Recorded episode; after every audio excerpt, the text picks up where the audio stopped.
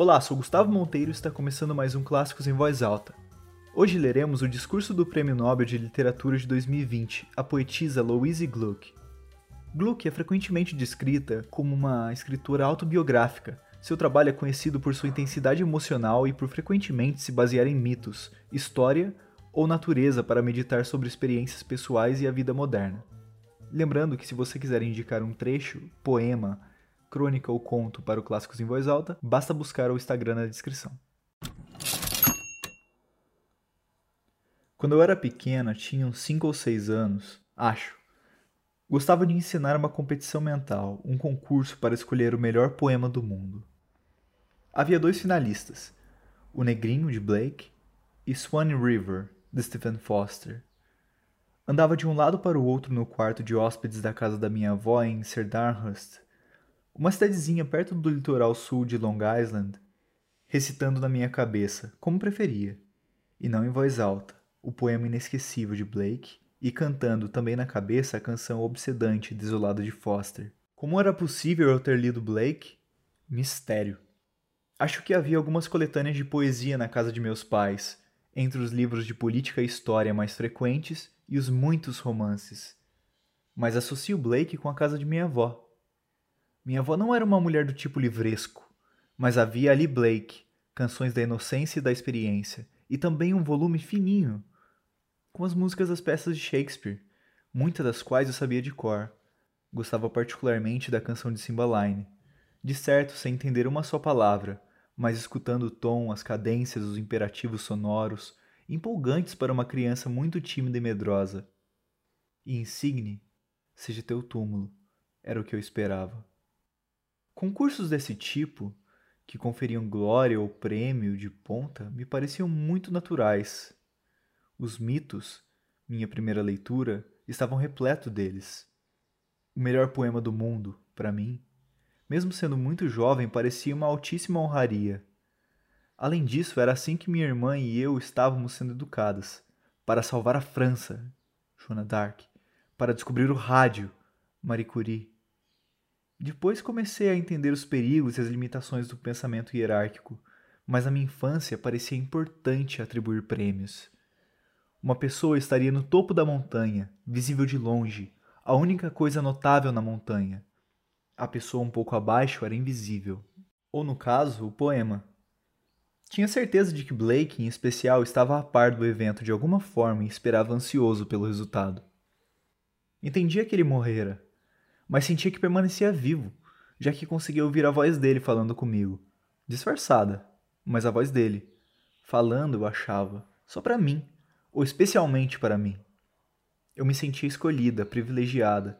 Sentia também que era com Blake que queria falar, que era com ele, junto com Shakespeare, que eu já estava falando. Blake venceu o concurso.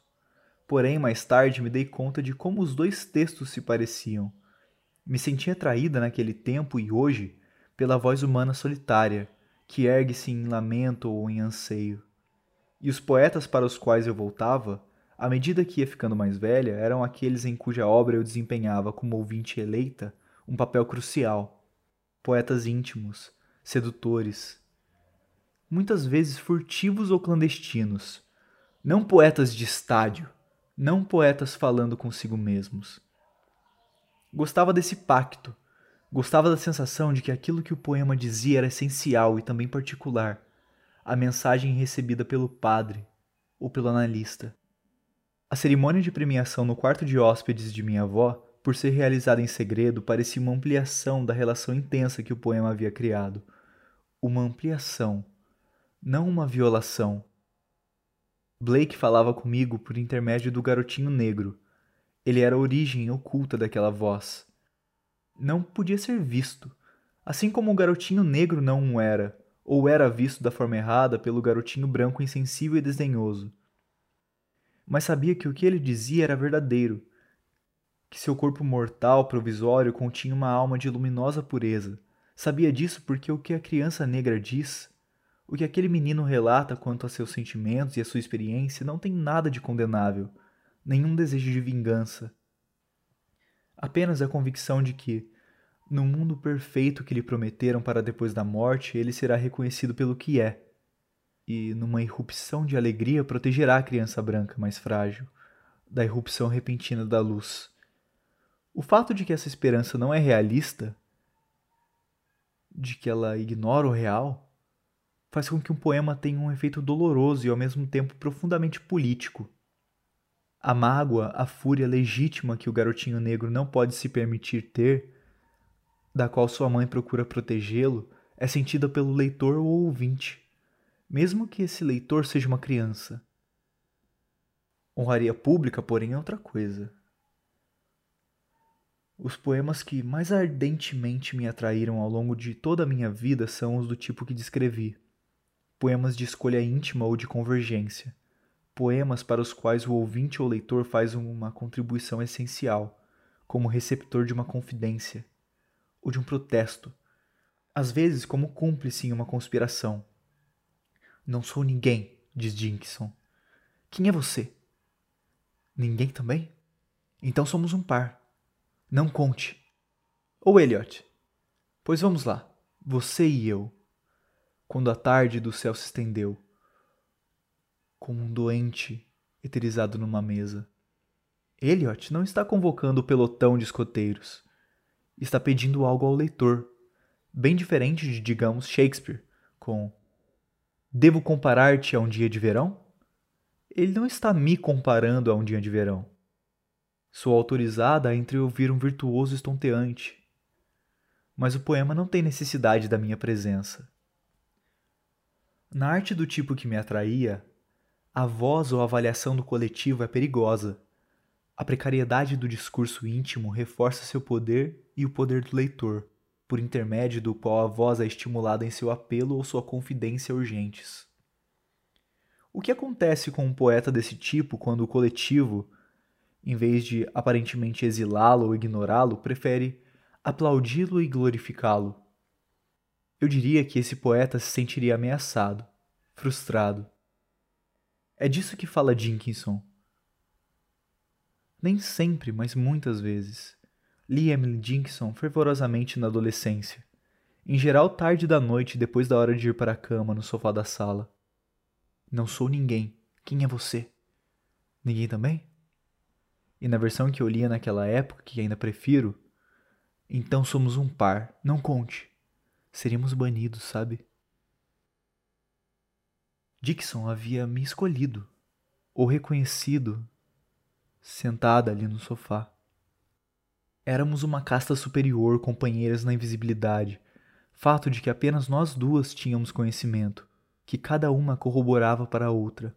No mundo, éramos ninguém.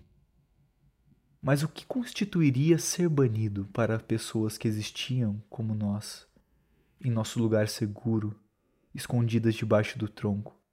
Ser banido é ter o tronco removido. Não me refiro aqui à influência perniciosa de Emily Dickinson sobre os adolescentes. Refiro-me a um temperamento que vê a vida pública com desconfiança, o que a vê como a esfera na qual a generalização oblitera a precisão e a verdade parcial toma o lugar da sinceridade e do desvendamento pleno dos sentidos. Para dar um exemplo, imagine que a voz conspiradora, a voz de Dinkson, é substituída pela voz do tribunal. Somos ninguém. Quem é você? De repente a voz fica sinistra. Foi uma surpresa para mim, na manhã de 8 de outubro, sentir o tipo de pânico que descrevi acima. A luz estava muito forte, a escala muito vasta. Aqueles dentre nós que escrevem livros supostamente desejam alcançar muitas pessoas, mas para alguns poetas, alcançar muitas pessoas não se traduz em termos espaciais, como em um auditório lotado. Esses poetas entendem alcançar muitas pessoas temporalmente, sequencialmente muitas ao longo do tempo, no futuro, mas que por alguma razão profunda esses leitores sempre chegam individualmente, um a um. Acredito que, ao me conceder o prêmio, a Academia Sueca tenha optado por premiar a voz íntima, particular, que a locução pública pode às vezes aumentar ou ampliar, mas nunca substituir.